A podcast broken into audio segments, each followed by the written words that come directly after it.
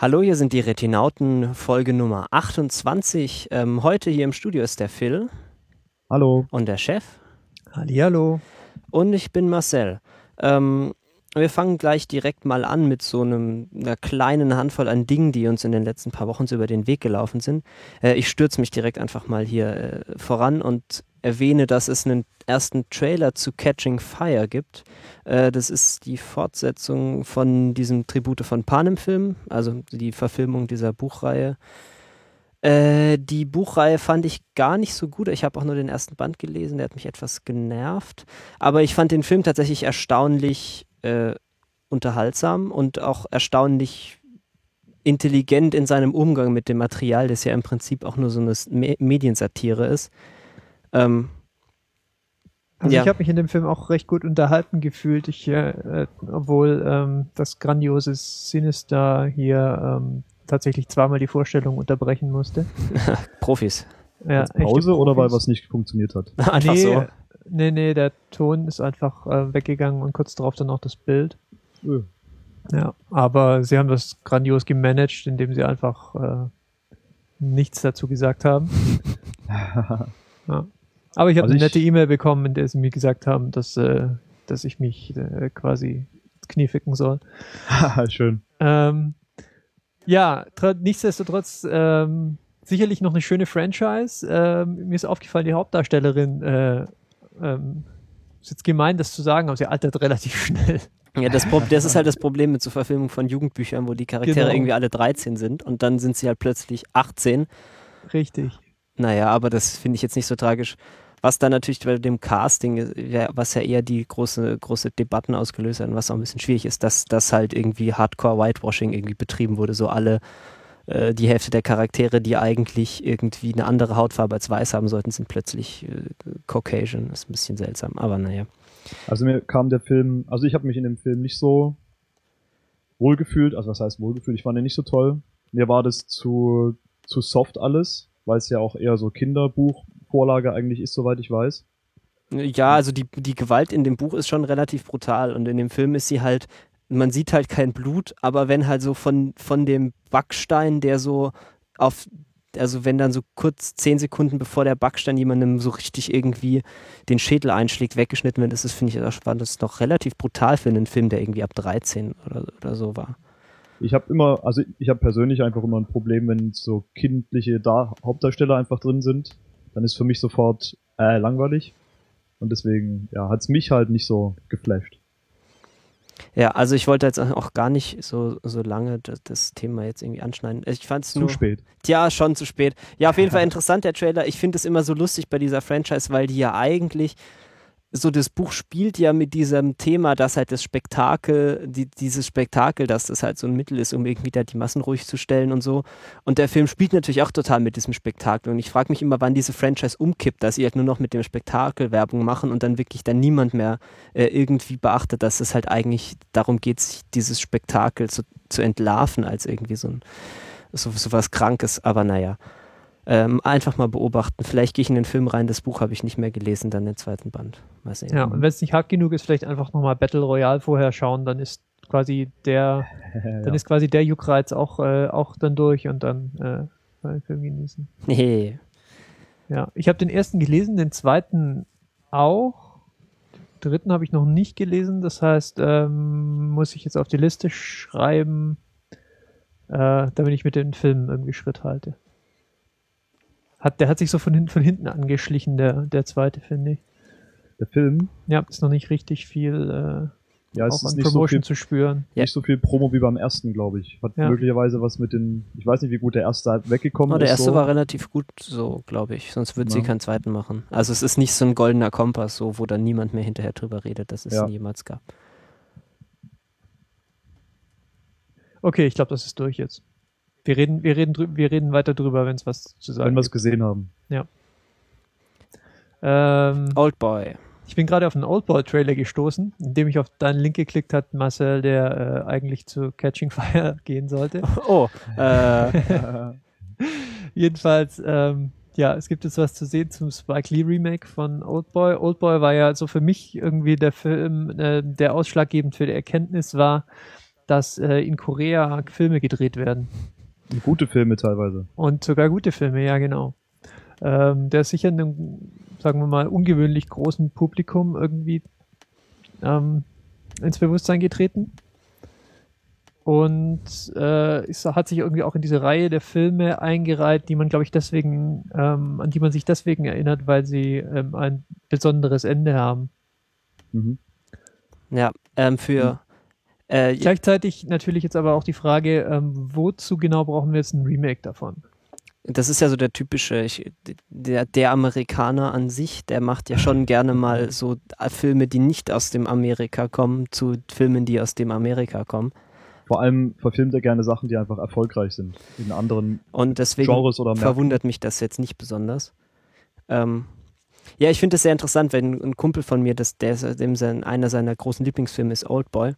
Und der ist natürlich irgendwie fast vor, vor, vor, vor so einer Mischung aus Wut und Angst, dass es total schief geht, aus dem Stuhl gekippt ist, der Trailer jetzt, dem jetzt in dem Kino kam. Ähm, ja, ich bin sehr gespannt, was das so wird. Ja, Oldboy, ähm, der Originalfilm, ist ja Teil dieser Vengeance-Trilogie. Ähm, da gibt's also einen Film, glaube ich, davor und noch einen Film danach, die alle so ein bisschen zusammenhängen und, glaube ich, alle auch vom selben Regisseur sind. Ja, das ist schon. Also ich denke auch nicht man kommt ja mit den mit dem US-Remakes immer nicht so richtig an diese asiatischen Sachen dran, weil die einfach mal einen ganz anderen Tonfall haben, diese Asi asiatischen Filme. Hm. Ja, fandest du das bei Oldboy auch? Also äh, ich bin mir gar nicht sicher. Also für Sympathy for Mr. Vengeance, den ersten, und Sympathy for Lady Vengeance, den zweiten, äh, dem dritten, mhm. äh, würde ich das sogar zugestehen. Aber Oldboy habe ich, also natürlich hatte der einen besonderen, sagen wir mal, wenig Hollywoodesken Ton. Mhm. Aber das hat jetzt, aber also ich hatte jetzt nicht den Eindruck, man müsste den Film irgendwie in unseren Kulturraum überführen, damit er funktioniert. Ich glaube, das ist ja oft irgendwie die Motivation, wenn man, wenn man Remakes dreht ähm, von Filmen, die irgendwie in einem Kulturkreis entstanden sind, dass man das Gefühl hat, man muss, man muss auch irgendwie so ein bisschen Werte übersetzen und äh, einfach irgendwie einen Zugang schaffen, um, um quasi an den Kern des Films zu kommen. Äh, also ich fand schon auch, es ist ein bei zugänglicherer halt überhaupt nicht, Film. Überhaupt nicht nachvollziehen, wo, das, wo es da das Problem sein soll. Also mhm. das ist ein sehr westlicher Film doch eigentlich, oder? Er folgt geradezu äh, geradezu so dem, dem Hollywood, äh, also die, zu diesem klassischen Rachefilm doch schon fast slawisch. Also ich weiß es auch nicht. Ja, ja umso, ihr, also, umso erstaunlicher, dass überhaupt ein Remake dafür gemacht werden will. will ne? Ja, also er, der Film hat halt sicher bis heute noch eine große Fangemeinde, nicht ganz unverdient sicher. Und ähm, vielleicht hoffen sie, dass die halt für entsprechend viel Mundpropaganda sorgen, damit er sich halt nochmal verkauft. Ist ja quasi ja, alter Wein in neuen Schläuchen.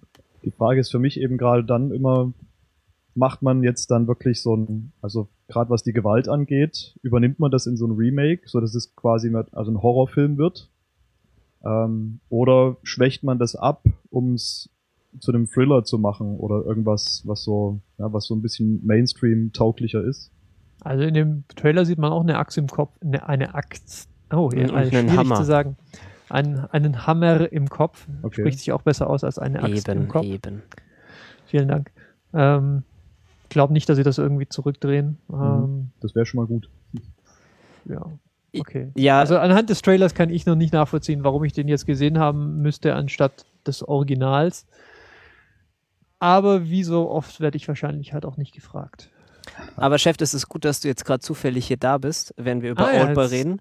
Gut, dass es euch interessiert. Ähm, weil, äh, da, also ich hatte ja schon dann ein bisschen so den harten Roderick on the Line Flash Flashback, als der Trailer kam. Ne? Also so, wir, wir entführen Leute und sperren sie in Hotelzimmer und äh, und tun so, als wären sie nicht in einem Hotel, als wären es ein ganz normales Hotelzimmer und vor dem Fenster ist irgendwie so ein, so ein Bild von irgendeiner Landschaft, aber in Wirklichkeit ist man halt im Bunker. Ja, und dann kommt man mit einem Bademantel und einem Krummsäbel rein. Genau. Ja. Gut, ähm, ja, wir müssen noch äh, ganz kurz, falls ihr heute äh, noch vorhattet, was zu arbeiten, das habt, könntet ihr jetzt vergessen, denn es gibt ein so ein schönes Browserspiel ähm, von Breaking Bad inspiriert, das heißt Clicking Bad und äh, da klickt man äh, um, um Drogen zu produzieren und um Drogen zu verkaufen und kauft sich dann Sachen, um Drogen zu produzieren und Drogen zu verkaufen. Und wenn man das dann ein bisschen spielt, dann verdient man plötzlich 790 Milliarden Dollar pro Sekunde und kauft sich irgendwie Raumstationen, die nur Meth produzieren und kauft sich Länder, in denen man Drogen verkaufen kann und so. Und Äh, und plötzlich hat man den ganzen Tag nichts anderes gemacht. Ja, es ist ein Browserspiel. Ähm, die URL ist clickingbad.nullism, N-U-L-L-I-S-M.com. Wenn wir nur Shownotes hätten. Ähm, ja, aber niemand liest Shownotes, Marcel. ähm, und was jetzt noch nicht gesagt wurde, das Spiel ist grotesk süchtig machend. Also man will quasi, man, man steht quasi immer vor diesem Problem, dass man gleich aufhören will, man macht quasi gleich das Browserfenster zu oder klickt zumindest einen Tab weiter, aber man muss halt noch kurz warten, bis, äh, bis man das nächste Upgrade hat. Ist irgendwas? ja, genau. Äh, der, der Name Clicking Bad kommt auch nicht von ungefähr. Und äh, ja, es wird konstant weiterentwickelt. Heute gab es wieder ein Patch, hat man daran gemerkt, dass äh, plötzlich oben im Bild stand, ich soll mal meinen Tab refreshen. Ähm, dann kriege ich neue Features. Ja, aber die waren bei dem Level, wo wir jetzt, glaube ich, sind, noch nicht mehr so nützlich. Ne? Das war ja nur irgendwie so eine Million sicher, sicher irgendwo unterbringen. Ja, richtig, richtig. Ja, ja. Genau. Hilft halt, hilft halt nicht so, wenn man schon diverse Inselstaaten und so äh, besitzt. Eben, und, eben. Äh, eine Armee von äh, äußerst schleimigen ähm, Anwälten und so. Also ist ganz lustig und man, äh, man findet auch bei jedem freigeschalteten Level ähm, wieder eine neue Anspielung auf bestimmte Dinge, die halt in der Serie passiert sind. Ähm, ja. Weitere Browserspiele, Chef. nee, äh, bloß weil wir uns im Vorgespräch gerade drüber unterhalten hatten. Es gibt noch ein anderes, das ich quasi im zweiten Tab offen hatte, damit auch mein Arbeitstag möglichst unproduktiv verlaufen ist. Nennt sich A Dark Room, ist äh, vor geraumer Zeit schon mal durch die äh, Webseiten gegangen. Ähm, ist ein ultra minimalistisches Browser-Game, das allerdings, ähm, sagen wir mal, durch minimalistisch gewählte Texte und vielleicht auch durch seine mehr als nur ein wenig reduzierte Optik ähm, so ein wenig mit der Fantasie des Spielers spielt. Es ist ein bisschen so Text-Adventure-Ästhetik. Ja, es, das ist vielleicht eine gute Umschreibung. Es ist Text-Adventure-Ästhetik. Ähm, später kommt noch so was ähnliches wie Grafik dazu. Ähm, find, find, wir bleiben aber immer quasi im Bereich von geschriebenem Text. Ähm, und das Interessante ist, dass ein, das Spiel sich quasi vor einem aufbaut. Je länger man spielt, desto ähm, mehr Features kommen dann quasi an anderen Stellen im Monitor dazu. Also am Anfang hat man quasi nur ähm, eine Textzeile, auf der steht ähm, The room is cold, uh, the fire is dead und dann kann man auf Stoke Fire klicken und dann geht das Feuer wieder an und der Raum wird wärmer und ja, irgendwann managt man äh, ja, alles Mögliche. Es ist äh, vielleicht mal reinschauen, wenn ihr, wie gesagt, irgendwie einen Tag zu verschenken habt in eurem Leben. Ach, man hat ja so viele. Zu Weihnachten. Ja, es hat so sowas, was ich, was ich perfekt in einem, in einem anderen Tab verstecken lässt, während man eigentlich gerade was anderes macht und gelegentlich mal wieder rüberklickt und schaut, was sich entwickelt hat. Äh, ob schon mal, ob, ob mal wieder irgendwie wilde Tiere eingefallen sind oder so. Ja. Gut, ähm, dann gehen wir gleich mal wieder zum Kino. Äh, ja, ich war mal wieder in der Sneak zur Abwechslung. Das, das passiert ja in letzter Zeit nicht mehr so, so häufig wie früher. Ähm, zwei Filme werde ich nur ganz kurz was drüber sprechen. Ähm, Kingpin ist ein deutscher Film mal wieder. Der kommt nächste Woche raus. Ähm, es geht um so einen Ex-Polizisten, der irgendwie jetzt Pinguine pflegt und, das, und dann, äh, dann einen Mord aufklären muss. Äh, aber darum geht es eigentlich nicht wirklich. Eigentlich geht es um Wuppertal und wie komisch Wuppertal ist. Das sind auch Sätze, die noch nie gefallen sind bei uns im Podcast. eigentlich geht, um eigentlich Wuppertal um und Wuppertal. Ja, ja es also um Wuppertal. Es ist, es ist sehr, es ist, und es geht um Wuppertal und um Bella B., der aus unerfindlichen Gründen als Frau verkleidet ist. Ähm, ja, ist äh, ein sehr unterhaltsamer Film. Fühlt sich ein bisschen eher an wie so ein Fernsehfilm oder wie so eine Abschlussarbeit von der Filmhochschule als wie so ein richtiger Full-Budget-Kinofilm. Ja, äh, ist auch ein 290.000 Euro Film. Okay. Steht zumindest auf IMDb. Ja, aber er ist auf jeden Fall wunderbar abgedreht, so ein bisschen durchgeknallt und ich finde es sehr, sehr cool, wenn so ein weirder Shit irgendwie auch in Deutschland produziert wird. Deswegen Daumen hoch. Äh, und dann gleich nochmal, äh, weil ich irgendwie als einziger hier Sachen jetzt reden möchte. Äh, Liberace ist, ist auch ein Film, der lustigerweise, der sich nicht anfühlt wie ein Fernsehfilm, aber ein Fernsehfilm ist. Der ist nämlich von HBO produziert worden, wahrscheinlich, weil in den USA halt niemand einen Film über zwei Schule machen wollte. Äh, denn es geht um so einen Entertainer, den Herrn Liberace, der in den 50ern bis 70ern war, der halt relativ erfolgreich. Der hat so Piano gespielt und eine riesige Show halt immer abgezogen mit ganz extravaganten Kostümen und so. Und um seinen Liebhaber, gespielt von Matt Damon, und äh, der Pianist ist Michael Douglas, also durchaus hier hochkarätige Leute. Und es ist irgendwie sehr schade, dass es ein Fernsehfilm ist und deswegen nicht Oscar-würdig ist, weil das ist Hardcore-Oscar-Bait, was die beiden da abgeliefert haben. Also es funktioniert einfach, wie die miteinander spielen wunderbarer Film, sehr, sehr unterhaltsam, kleines bisschen pathetisch stellenweise, wie man das halt so kennt aus den großen USA. Aber äh, auch auf jeden Fall einen Daumen hoch. Und damit höre ich wieder auf, über Filme zu reden, die niemand gesehen hat. Yay! Yay! Okay, dann reden wir noch, noch über einen Film, den wir alle gesehen haben, oder? Ja. Gravity. Space. Wir sind natürlich der, ein bisschen spät dran dafür. Trotzdem ist der Film, glaube ich, immer noch auf Platz 2 in den deutschen Kinocharts. Den hatten also, haben also offensichtlich sehr viele Filme gesehen. Deswegen sollten wir mal gucken, was wir dazu meinen. Es ist der Film mit George Clooney's Stimme, habe ich mir aufgeschrieben. Auch mit George Clooney selbst. Ja, aber das ist eigentlich zweitrangig, weil eigentlich geht's, äh, die, die, seine Stimme ist schon so geil. Also die erste, man, die erste halbe Stunde, also sieht man ja im Prinzip, hört man ja im Prinzip nur seine Stimme und, und CGI George Clooney, wie er durch die Gegend fliegt im Weltraum. Und er hat so eine schöne Stimme. Ah. So, und jetzt redet, erzählt man, um was es eigentlich geht. Ja, Weltraum. Ähm, in einer nicht allzu fernen, aber vielleicht auch alternativen Zukunft oder Gegenwart. Das, das kann schon in der Gegenwart sein, ne? Da kam, nee, es ist schon ein bisschen Future, so die Raumanzüge und so und dass die Chinesen eine Raumstation haben und so und äh, ja, und das ist die alternative Zukunft, wo irgendwie sich die Leute nicht so richtig viel Mühe geben beim Missionsplan, aber ja. Ja. Ähm, wir steigen quasi direkt im, bei einer Außenmission ein, äh, begleiten eine Gruppe ähm, Astronauten äh, bei irgendwelchen Wartungsarbeiten.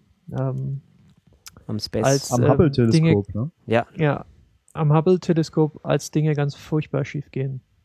Genau, also Und irgendwie dann, ähm, explodiert, was, was ex nee, irgendwo stürzt irgendwas im Orbit ab, irgendwas Russisches und vernichtet dabei. Nee, nee die Russen schießen den Satelliten runter genau. und das ist tatsächlich was, was ähm, ja relativ, also das passiert tatsächlich.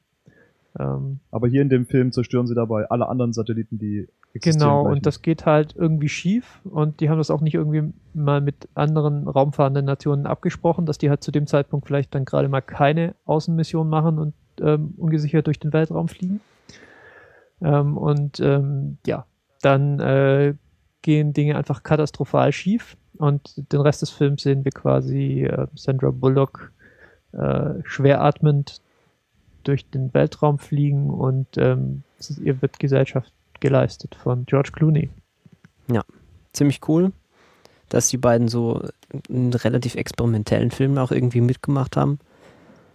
Ähm, ja, wie hat euch denn gefallen? Ich mag so Kammerspielartige Filme, wo also wirklich mit ganz wenigen Figuren und viel Dialog gearbeitet wird. Der Film kam mir also da entgegen, weil es gibt ja eigentlich nur ein bis zwei Figuren, die den ganzen Film über da sind. Am Anfang gibt's noch mal, ich glaube so zwei Kameraden, die aber relativ schnell ausscheiden dann. Ähm, das fand ich schon mal gut. Optisch macht er auch einiges her, also die haben das gut äh, rübergebracht so. Ja, schon mal gar nicht so schlecht. Mir fällt wieder ein, warum ich alternative ähm, Gegenwart gesagt habe. Ähm, die reale letzte Mission ähm, im Shuttle-Programm war ja STS 135 und im, das war schon 2011. Und im Film gibt es aber STS 157. Das war, das war der Anlass dafür, dass ich das gesagt habe. Uh. Ja, stimmt. Sie haben ja gerade nichts Vernünftiges, um in den Weltraum zu kommen. Richtig, richtig. Okay.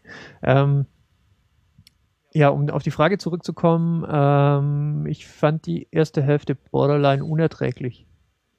Die erste Hälfte? Weil? Die erste Hälfte fand ich borderline unerträglich, weil alles, was passiert ist, ähm,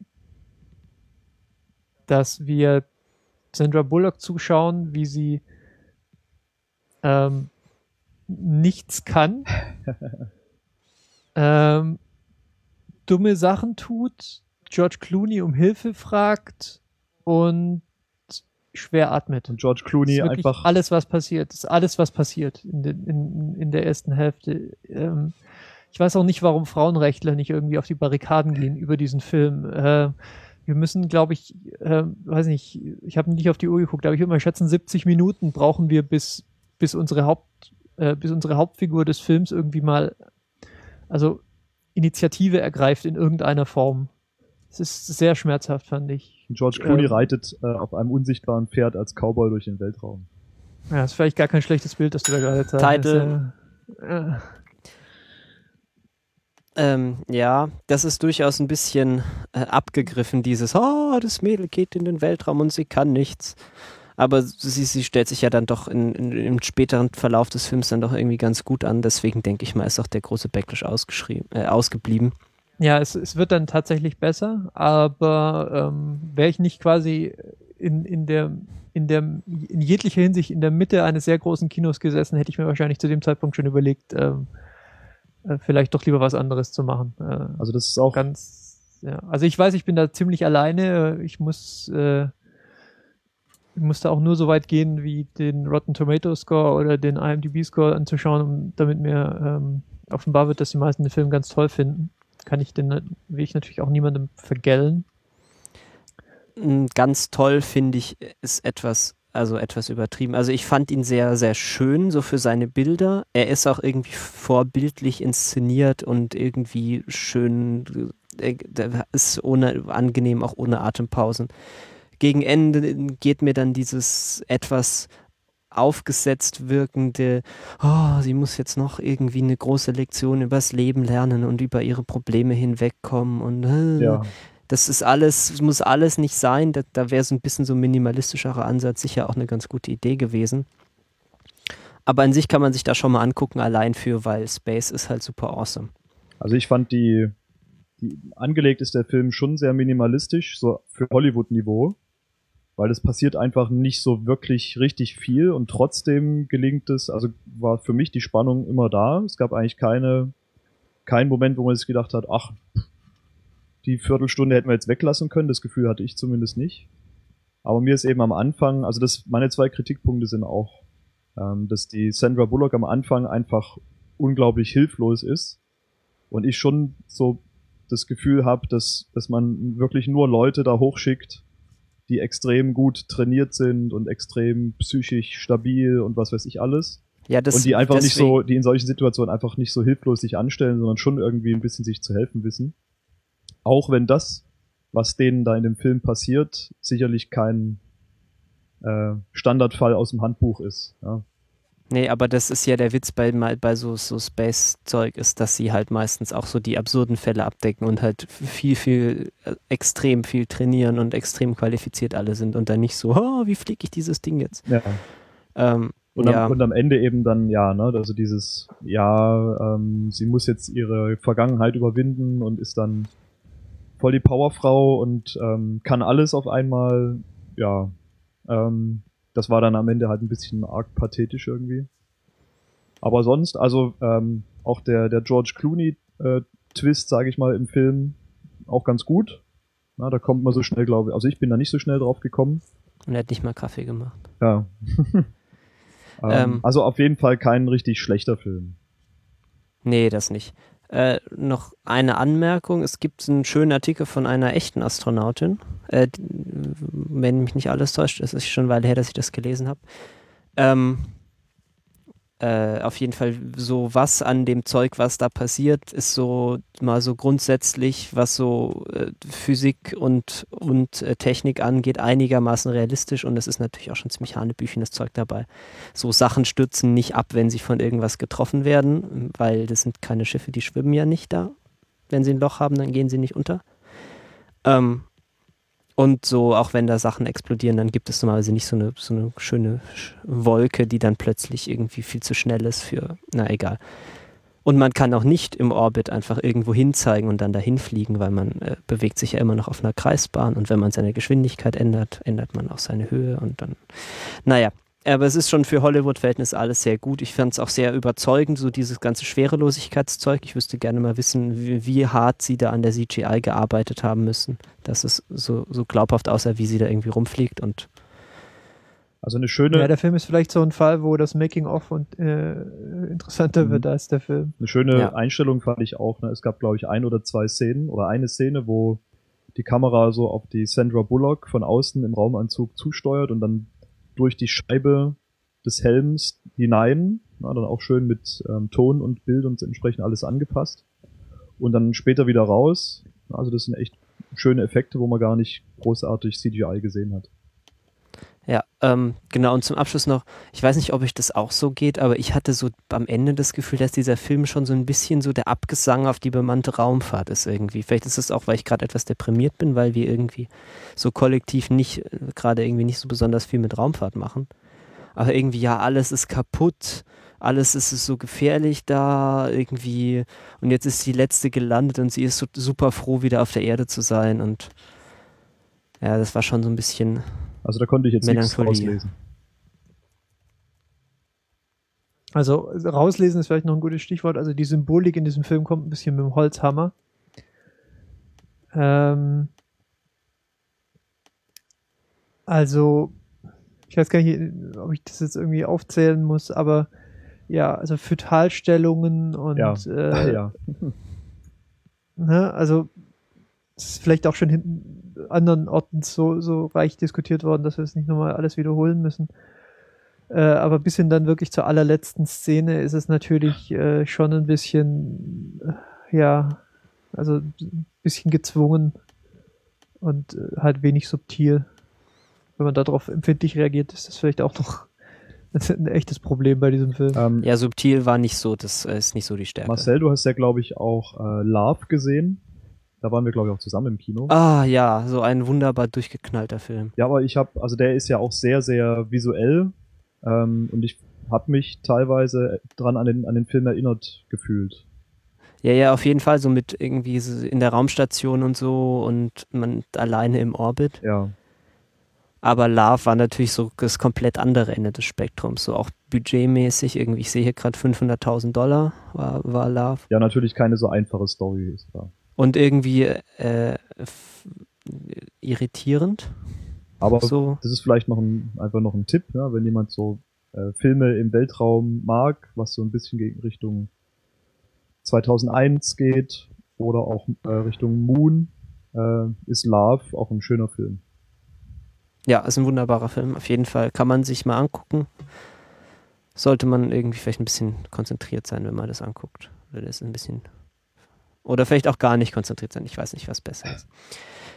Egal. Ähm, wir haben noch. Hast du eigentlich Filth gesehen, Chef? Ich? Nein. Ah, okay. Na, immerhin der Film. Äh, ja, Filth ist äh, ein Film, eine weitere Verfilmung von einem Roman von Irwin Welsh, der Herr, der Trainspotting geschrieben hat. Der Film heißt im, im deutschen Kino äh, Drecksau. Natürlich, deutsche Titel, beste Titel. Ähm, ja, also ich finde, das sollte man vorausschicken, weil dann hat man schon so einigermaßen was sowieso über den Ton gesagt. Äh, Trainspotting erkennt man wahrscheinlich. Das ist dieser Film in Edinburgh, wo äh, Obi-Wan Kenobi und, dieser, und der Sherlock Holmes aus Elementary irgendwie Heroin nehmen, ihr Leben und ihr Leben nicht in den Griff bekommen.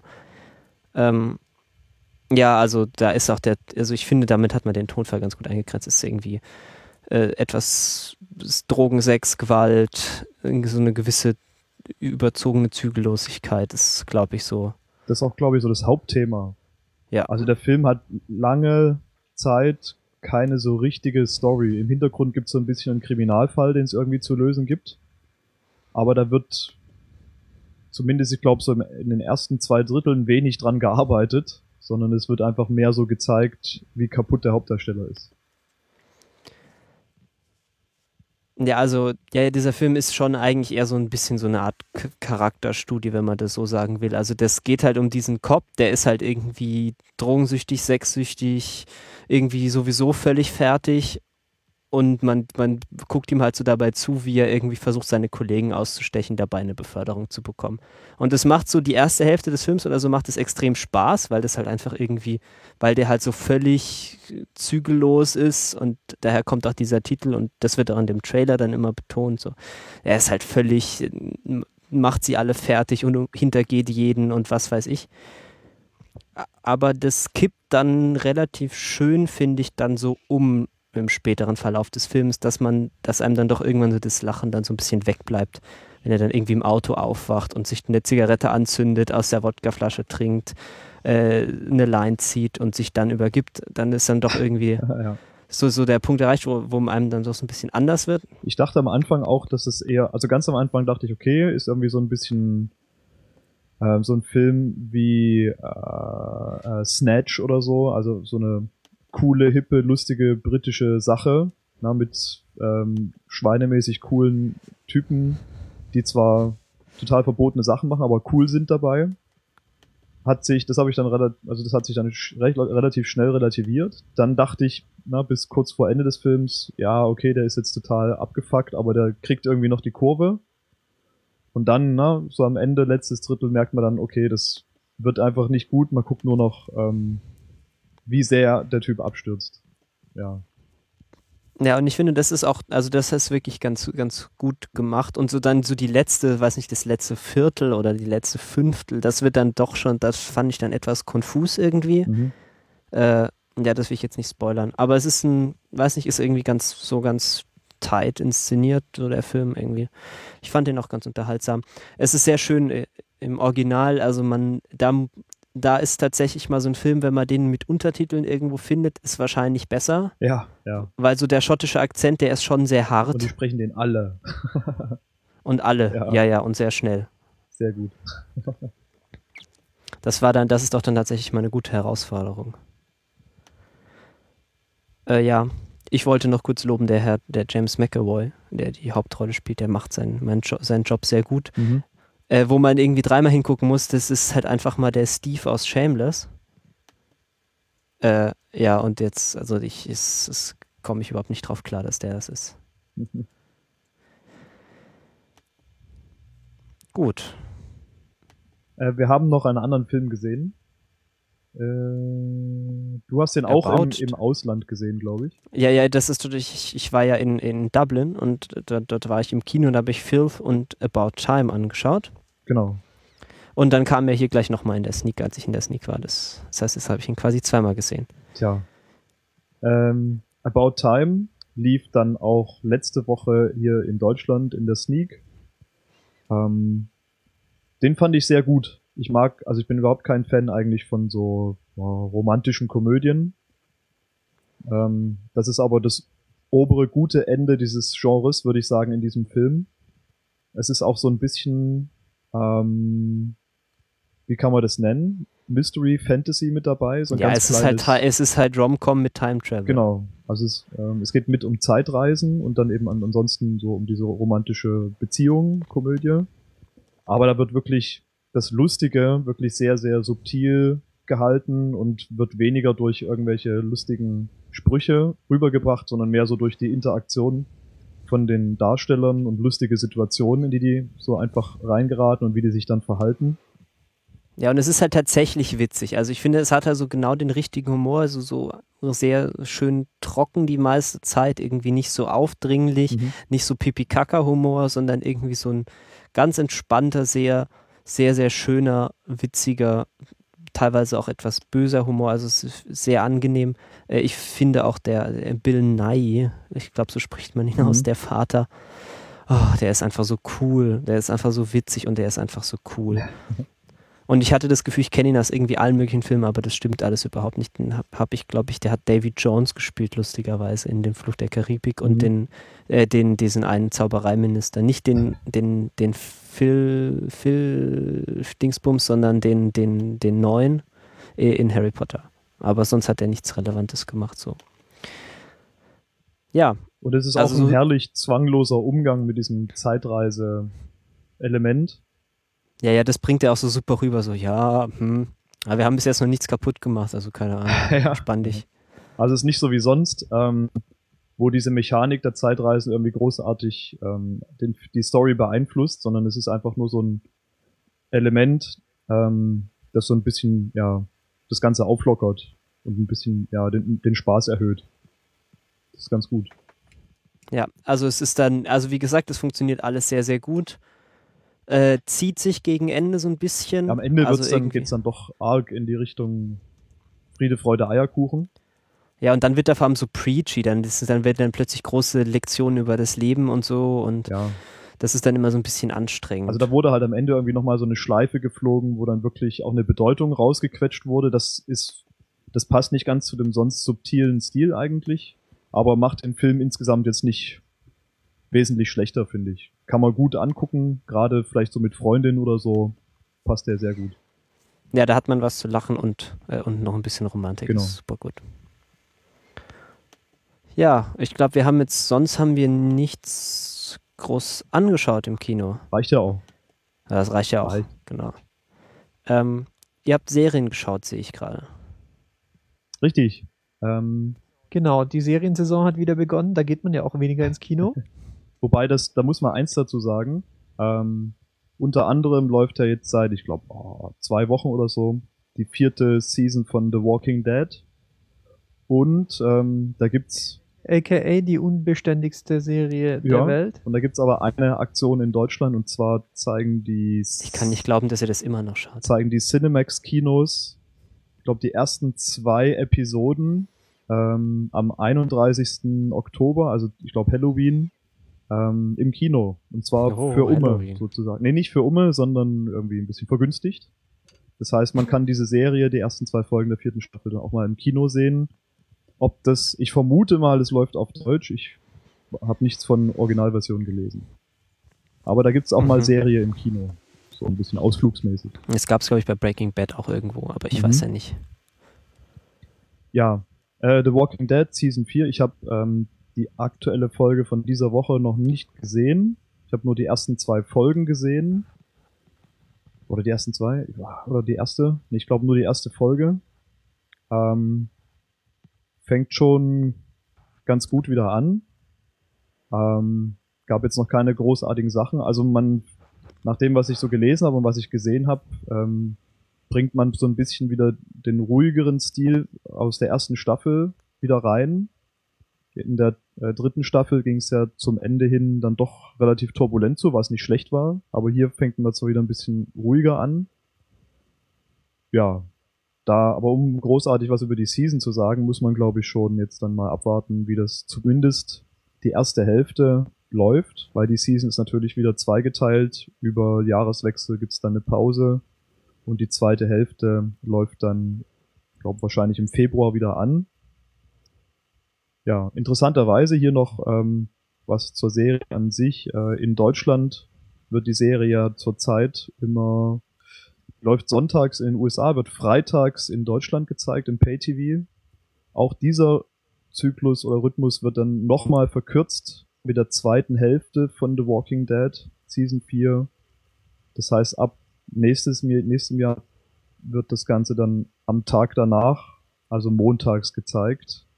Also 24 Stunden nach US-Ausstrahlung dann auch in Deutschland. Also auch da wieder eine Verbesserung, sagen wir es mal so. Kleine Schritte, aber immerhin. Ja, also äh, Walking Dead ist mir ja herzlich egal, aber es ist schön, dass ihr Spaß daran habt. Und es hat offensichtlich auch noch genug Publikum. Ne? Also es läuft ja nach wie vor einschaltquotenmäßig ganz gut. Ja, ich glaube, das Zombie-Ding zieht einfach Mhm. extrem. Ich glaube, die könnten, äh, glaub, die könnten noch schlechtere, äh, eine noch schlechtere Serie ab, äh, abliefern und ich glaube, die Leute würden immer noch einschalten, einfach weil halt äh, so das, das Sujet irgendwie auch, auch anzieht und das, ja, das gilt ja für mich irgendwie auch. Ähm, Na, ich, ich schaue auch ich weiß nicht. Ich habe schon, ich habe schon so, ich habe nicht das Gefühl, dass das so eine rock solid Serie irgendwie ist, so ein bisschen, weiß nicht, Breaking Bad oder äh, was sonst noch so viele Staffeln bekommen hat. Ähm, ich habe schon das Gefühl, dass die immer wieder oder dass die die Networks schon stark dann drauf gucken, wie die Einschaltquoten sind und wenn die Season schlecht wird, dass die dann auch schon ja schon aufpassen müssen, ne? ob die noch ob da noch viele Folgen nachbestellt werden. Also für mich ist die irgendwie nicht so, noch nicht so etabliert. Weiß nicht, wie das die Senderbosse da in den USA so sehen. Naja, also es ist ja irgendwie Sache der, der Senderbosse, ähm, äh, wie, sie, wie sie die Serie jetzt bewerten. Also ich finde halt spannend, äh, dass diese Serie wirklich ein, eine, eine Achterbahnfahrt äh, in Sachen Pacing und in Sachen ähm, Qualität des, des, also der, also der, der, der, der, der, des Drehbuchs ist. Ähm, also sie fangen an mit einem furiosen ähm, Piloten, dann äh, haben sie eine ganz anständige erste, äh, eine halbe erste Staffel. In die zweite, äh, da nehmen sich dann einfach mal die Freiheit, einfach überhaupt nichts passieren zu lassen. Die dritte äh, ist, ist irgendwo so in der Mitte, von, die vierte weiß ich jetzt noch nicht, aber also es ist ganz, äh, also die Serie ist irgendwie, keine Ahnung, da kann man irgendwie im Abstand von einem halben Jahr wieder reinschauen und man kriegt eine völlig andere Serie zu sehen, habe ich, hab ich den Eindruck. Mhm. Ich weiß nicht, ob, ob die vielleicht mal so ein bisschen Beständigkeit in allererster Linie bräuchten. Äh, was eigentlich erstaunlich ist, weil sie haben ja eigentlich nur das nachzuerzählen, was eh schon in Comics steht, oder? Ja, man, man hält sich, glaube ich, was ich so gelesen habe, man hält sich so ein bisschen an die Vorlage, was so das Universum angeht, also die Welt. Ähm, man hält sich aber nicht exakt an die einzelnen Stories, die so in den Comics abgelaufen sind, sondern macht dann lieber mit den Charakteren was eigenes. So läuft es wohl gerade. Ja, und es gibt übrigens äh, wohl Pläne, Spin-offs zu machen. Also irgendwie noch eine weitere Serie oder vielleicht sogar mehrere im selben Universum, aber dann mit anderen Figuren. Ja, also das ist, ja, da wird, wird noch wohl einiges zu sehen sein. Hm. Hm. Wie gesagt, Homeland. ich, ich mag es ganz gut. Und ähm, ja, neben Homeland bin ich da momentan immer relativ aktuell dran. Ja, bei Homeland kann ich leider auch nichts sagen, weil das auch eine Serie ist, die ich nicht gucke. Ich weiß, ich weiß, es ist die beste Serie ever und so, aber ich. Nein, das ist The Wire. Ja, genau. das war auch nicht ever, sondern ever. Das ist was anderes. Aber ja, ja. erzähl doch mal. Nee, dich gefolgt von Breaking Bad. Hm. Das war jetzt eine Anspielung auf Family Guy, aber das schaust du ja auch nicht, Marcel, deswegen. Marcel guckt gar nichts, der liest immer nur Bücher. Ist überhaupt keine Diskussion hier möglich mit euch. Ich kann gerade nicht gucken, ich habe gerade kein, keine Verbindung zu Hause. Ja, Homeland, äh, Phil. Homeland. Was gibt's da? Homeland, dritte Season ist angelaufen. Ich habe die ersten zwei Folgen gesehen, die dritte jetzt diese Woche noch nicht. Leider. Soll auch sehr spannend sein. Ähm, ja, es fängt, hm, ja, man muss echt abwarten. Es fängt ähm, gemischt an, nicht unbedingt schlecht. Was mir ein bisschen persönlich auf den Sack geht, ist, dass, dass die Carrie halt schon wieder, heißt die Carrie, doch die heißt Carrie, schon wieder so ein bisschen in dieser Psycho-Ecke festhängt. Weiß nicht so genau, was damit bezweckt wird. Ähm, aber an der Front passiert einfach gerade nicht so viel. Ähm, andererseits wird ähm, eine schöne neue Location aufgemacht, irgendwie ein neuer, neuer Schauort, nee, wie heißt es? Schauplatz, genau. Ja, Schauplatz. ein schöner neuer Schauplatz wird aufgemacht und ich, ich fand die zweite Folge, die glaube ich fast komplett dort spielt, richtig gut, richtig, richtig stark inszeniert. Trotzdem gibt's noch keine so richtige Richtung. Ne, man weiß nicht so richtig, also die ersten zwei Staffeln haben sie ja stark damit beschäftigt, dass es Anschläge gibt in den USA. Und ähm, ja, da ist jetzt noch nicht so richtig also in die Richtung geht's momentan nicht weiter. Es gibt irgendwie keine Anschläge, die irgendwie gerade so die Skill zu vereiteln. Ähm, also wenn ich der Serie eins, ähm, also eins zugute halten muss, dann ist es, dass ich halt komplett falsch lag mit dem, was ich dachte, was die Serie ist oder was sie sein will oder was mhm. passieren mhm. wird. Wenn ich an unsere Pilotenprüfung von damals ja. denke, das muss so gefühlt schätzungsweise 1993 gewesen sein. Ja, auf jeden Fall ähm, habe ich, glaube ich, auch ähm, in diese Richtung argumentiert. Ich hatte wirklich angenommen, das wird jetzt so eine Art äh, äh, Whodunit mit Terrorismus, wo man sich dann fragt, so ist er, was macht er denn, ähm, was passiert denn? Und dann ziehen sie so dieses Mysterium einfach, einfach durch sechs Staffeln, bis sie dann irgendwann abgesetzt mhm. wird. Äh, dass, dass das halt überhaupt nicht passiert, das kann ich äh, wirklich der Serie nur, äh, um es nochmal zu wiederholen, zugute halten. Und äh, dass sie in Season 3 schon wieder anscheinend ja ein ganz neues Fass aufmachen und ähm, dann auch den Mut haben, äh, sich ständig neu zu erfinden, das ist schon super irgendwie. Und äh, das wird auch dafür sorgen, dass ich mir jetzt gerade nicht, weil ich einfach keine Zeit hatte, aber wenn da mal ein paar Folgen irgendwie auf Halde sind, dann werde ich mir die auch alle der Reihe nach zu Gemüte führen. Ja. Also bleibt auf jeden Fall, glaube ich, interessant.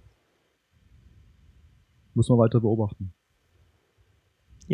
Weiter beobachten, hast du noch einen Tipp, was wir noch weiter beobachten könnten? Vielleicht, wenn man auch noch Serien-Input braucht. Marcel, so sagen wir mal, was was, was ruhiges. Was, eher was ruhig gedrehtes, ja. Mal, mal was, was auch, was sich auch mal ein bisschen Zeit nimmt für Bilder. Ja, Marcel. wir haben da die wunderschöne Serie Broadchurch, in der David Tennant, sein Bart und sein Akzent in den drei Hauptrollen gecastet wurden, was ich schon ganz schön mutig finde. Ähm, ja, also es ist äh, Broadchurch ist äh, eine Serie, die, und da geht es darum, um eine schöne Kleinstadt im Süden Englands, ähm, in der ein Mord passiert und äh, David Tennant und seine Kollegin Olivia Coleman, die müssen diesen Mord aufklären. Aber eigentlich geht es darum, wie dieser Mord so das soziale Geflecht dieser Stadt äh, verändert und, und beeinflusst und wie diese ganzen Leute, die damit zu tun haben, wie es, wie es denen dann so ergeht.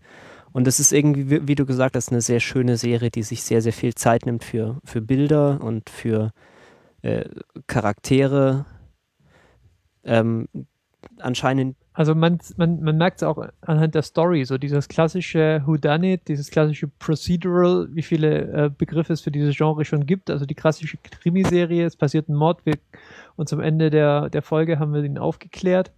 Äh, das gibt's hier nicht. Ähm, es gibt zwar einen Mord und wir verfolgen auch oder, oder, wir folgen denen, die diesen Mord aufklären, aber das zieht sich äh, eigentlich durch die ganze Serie. Ähm, und äh, das ist vielleicht auch ein Aspekt, den man gar nicht, äh, also den man nicht unterschätzen soll, weil was damit halt auf jeden Fall kommt, ist, wenn man, wenn man also an das klassische Format gewöhnt ist, äh, dann dauert einfach alles viel, viel länger. Ja? Man, man fragt sich äh, gelegentlich, äh, ja, also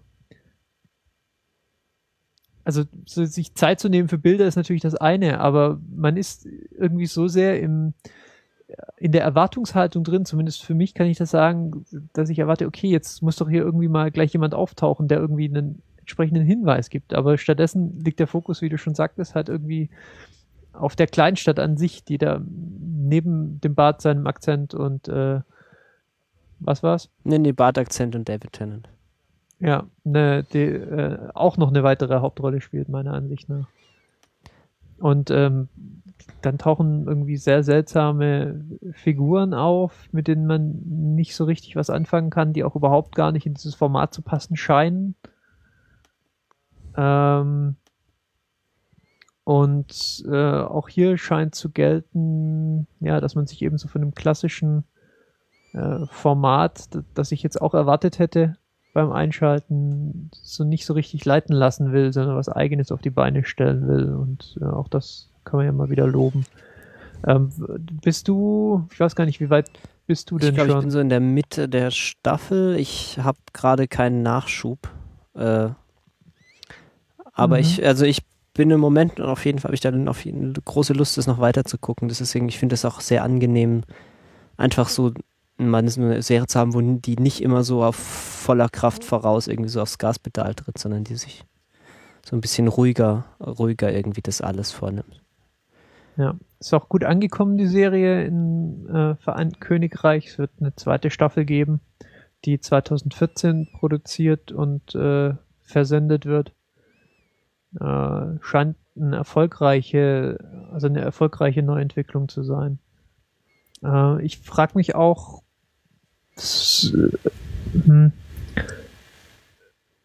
Also ist das eigentlich was, was, was auch so eine Kernkompetenz irgendwie so einer deutschen Serie wäre? So, keine Ahnung, wir, also Deutschland, wenn wir eins haben, dann ist es ja kein Mangel an Krimiserien. Und wir haben auch keinen Mangel quasi an, äh, an dörflichen Umgebungen, die äh, wo ambitionierte Regisseure versuchen, irgendwie hinter die Fassade der bürgerlichen Existenz hm. zu blicken. Ähm, aber sowas ist mir jetzt auch noch nicht begegnet, dass es hier mal irgendwie es gegeben hätte. Ähm, Wäre wär euch da was geläufig?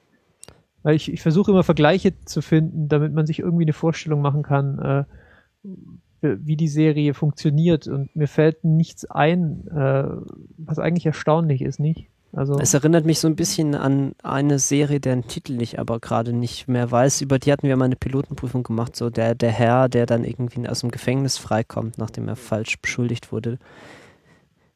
Ah ja, die, die war relativ kurzlebig, die Serie, ich erinnere mich ja. Äh, ja, also so, also so äh, Rectify hieß sie, glaube ich, ne? Ja.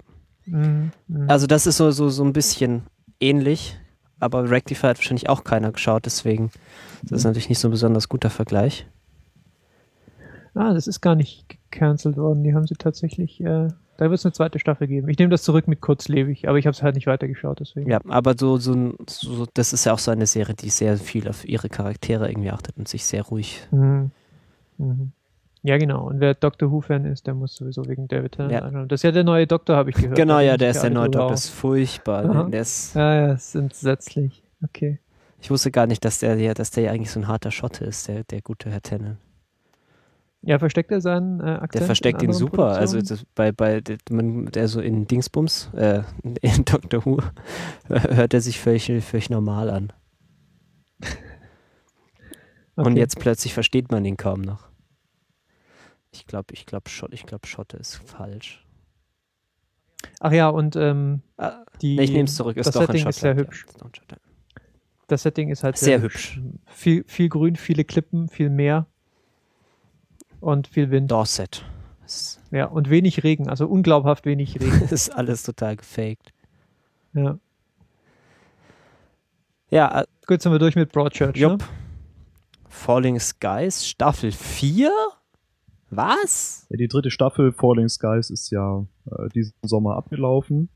Und es gibt eigentlich einen aus meiner Sicht ganz lustigen Tra Trailer zur vierten Season, weil da so ein bisschen was ähm, abläuft wie äh, die Nazis.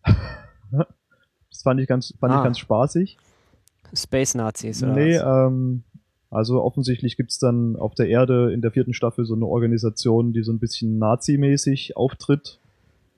Was ich ganz witzig finde, weil die Serie ist ja, hat immer so einen leicht abgedrehten Touch mit den ganzen Aliens.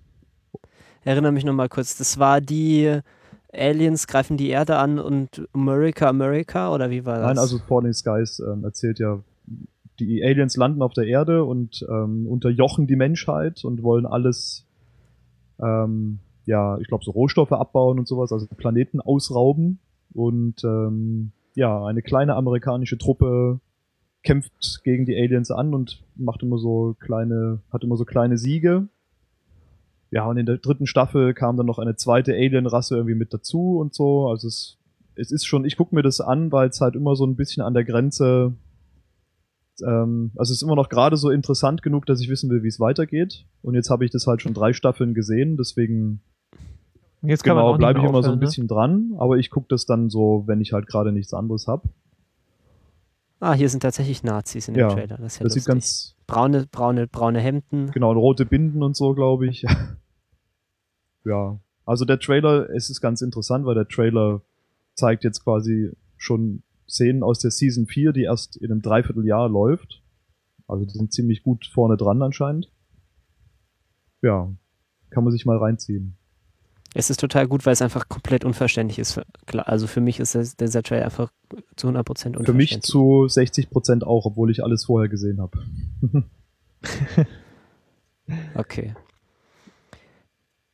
Ja, Serien auch durch. Ja, wir sind ja heute richtig gut dabei. Ähm, wollen wir noch ganz kurz ein paar Sachen äh, Menschen ans Herz legen? Nee. Nee? Nee, ich muss jetzt weg. Okay. Dann äh, vielen Dank, dass ihr zugehört habt. Äh, wie immer könnt ihr äh, uns einfach äh, ankommentieren auf diesem Internet. retinacast.de ist unsere Webseite. Genau, wenn ihr wollt, dass die Episoden länger sind, dass der Chef mehr Zeit hat, dann flattert uns mehr. Dann können wir den genau. Chef auch länger bezahlen. Richtig, ja. Ich, hab, ich musste gerade meine Tarife erhöhen. Das ist einfach, das kommt quasi mit, mit der Inflation einfach mit. Ja, ich habe es jetzt lange versucht, quasi meine Sätze gleich zu halten. Aber irgendwann geht das halt einfach nicht mehr. Meine Kosten äh, steigen Und ja unser auch. Budget ja. leider nicht und deswegen müsst ihr mehr flattern. Eben. Alles wird teurer, ja. Flatter-Button Das ist auf retinacast.de. Ähm, haut rein. Ja, man hört ja nicht, dass der Chef durchgehend massiert wird, wegen, Ja. massiert wird während der Folge. Ja, aber sonst kann ich mich nicht so entspannen, dass ich sinnfällige Kommentare abgeben Eben, kann zur, eben. zum Das Seriengeschehen. ist ja auch ganz, ganz komplett legitim. Ja, okay. Ja, äh, vielen Dank fürs Zuhören. Wir hören uns vermutlich in ungefähr zwei Wochen. Bis dann. Tschüss. Tschüss. Ciao. Na, das war doch tight. Ja. Ja. So muss das immer laufen.